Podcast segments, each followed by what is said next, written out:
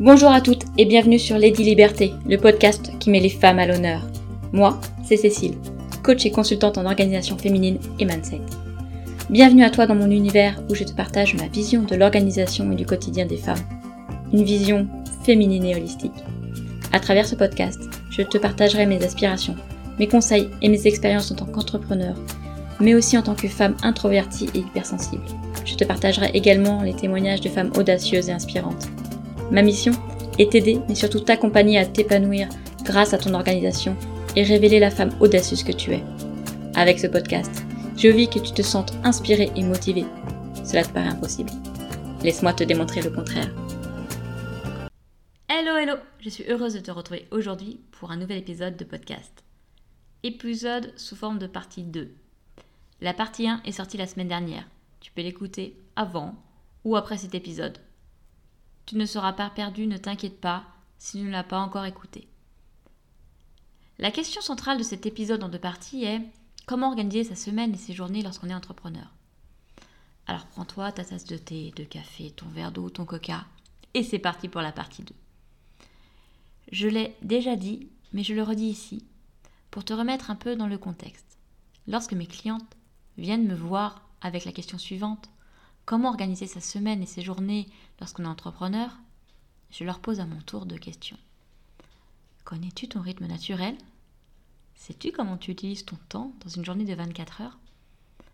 Les réponses à ces deux questions permettent de mettre en place des actions qui elles-mêmes permettent de répondre aux deux grandes questions que se pose toute personne ayant un business. Comment organiser sa semaine et ses journées lorsqu'on est entrepreneur? Et comment trouver son équilibre entre vie professionnelle et vie privée. Dans l'épisode 9, qui correspond à la partie 1 de cet épisode, je te donnais des conseils afin que tu puisses connaître ton propre rythme et surtout t'organiser avec lui. Aujourd'hui, épisode 10, je vais apporter la thématique de la planification et l'organisation. Mais avant de parler planification, j'ai envie de te mettre en garde. Arrête de vouloir planifier ton temps si tu ne sais pas comment tu utilises ce temps. Je vais te donner le premier exercice que je donne à mes clients et qui permet de répondre à la seconde des questions que je leur pose, à savoir, sais-tu comment tu utilises ton temps dans une journée de 24 heures? Alors ne prends pas peur, cet exercice peut être fastidieux, mais tu verras que ça peut apporter de nombreuses réponses. La première étape pour une bonne gestion de son temps n'est donc pas la planification, mais le suivi de son temps pour savoir réellement à quelle activité et tâche celui-ci est alloué. Ce n'est qu'en faisant un tracking de son temps, à l'heure, que tu auras une réelle idée de comment tu l'utilises et que tu pourras planifier au plus juste tes journées. Bien entendu, en planifiant aussi des temps de pause et des temps pour l'imprévu. Le tracking du temps est un exercice qui peut te paraître fastidieux. Alors oui, ce n'est pas un exercice des plus simples. Pour l'avoir fait et refait il n'y a pas longtemps, vraiment ce n'est pas simple. Mais un peu d'autodiscipline et de rigueur, et puis ça apporte des belles réponses. Tu verras que cet exercice rentrera vite dans tes habitudes. Essaye de le faire au moins pendant 21 jours. Mon conseil, traquer toutes les activités, que ce soit pro ou perso. Par exemple, le temps en cuisine, le temps à s'occuper des devoirs des enfants, le temps de prendre sa douche, le temps que l'on passe à scroller par, sur le téléphone. Là, tu peux avoir de belles surprises. Le temps de sport, etc. Tu peux utiliser différents outils, comme Clockify ou Toggle, ou simplement un carnet, un stylo ou un fichier Excel. Après avoir traqué ton temps pendant 21 jours, tu peux même pousser à 66. Tu verras qu'il sera plus simple de réaliser la seconde étape de ton temps, qui est la planification. Une planification qui te sera plus simple, car tu sauras comment tu utilises réellement ton temps. Mais ça me fait penser, pourquoi je te dis de traquer ton temps entre 21 jours et 66 jours? Ça peut paraître long, non? Mais tout simplement car une habitude, contrairement aux idées reçues, pour bien s'ancrer, ne met pas 21 jours, mais 66. Euh, Gary Wellkeller, dans son livre The One Thing Passer à l'essentiel l'explique très bien. Je te recommande d'ailleurs ce livre. Mais cela permet aussi d'avoir une analyse plus en détail de la gestion de ton temps et d'en tirer les meilleures conclusions pour toi et ta planification. Un des piliers d'un bon équilibre professionnel, mais pas que professionnel, d'un bon équilibre personnel et au quotidien, et d'une bonne organisation est la planification. Un vaste sujet. Aujourd'hui, je ne vais aborder que la partie planification de journée et de semaine type. Alors tu ne me vois pas derrière mon micro, mais je suis en train de mettre des guillemets. Qu'est-ce qu'une journée ou une semaine type? C'est un cadre flexible qui structure le temps en bloquant des créneaux dédiés dans son agenda et qui permet de faire face aux imprévus. J'insiste bien sur le terme flexible. Et d'ailleurs, cela vaut pour l'organisation en général. Une organisation, une planification doit être flexible et s'adapter à toi. Tu es le seul responsable de la gestion de ton temps et comment tu la loues, comme tu es le seul responsable de ton organisation. C'est une autodiscipline personnelle à prendre. Une journée et une semaine type permettent de cadrer ton organisation, mais en aucun cas ne l'enferme dans une structure fixe. C'est à toi de te créer ta semaine type en ayant en tête tes objectifs, tes envies et surtout ton rythme. Mes 5 conseils pour te créer ta semaine type. Tout d'abord, crée-toi des routines pour certaines tâches. Ensuite, travaille en bloc de temps, mais en mettant des temps de pause entre chaque bloc. Ce n'est pas la peine de les enchaîner l'un, l'un, l'un, l'un, l'un, l'un, s'il n'y a pas de pause. Les pauses, c'est important. Laisse-toi du temps chaque jour pour l'imprévu. Détermine les heures dédiées au business dans un créneau horaire précis.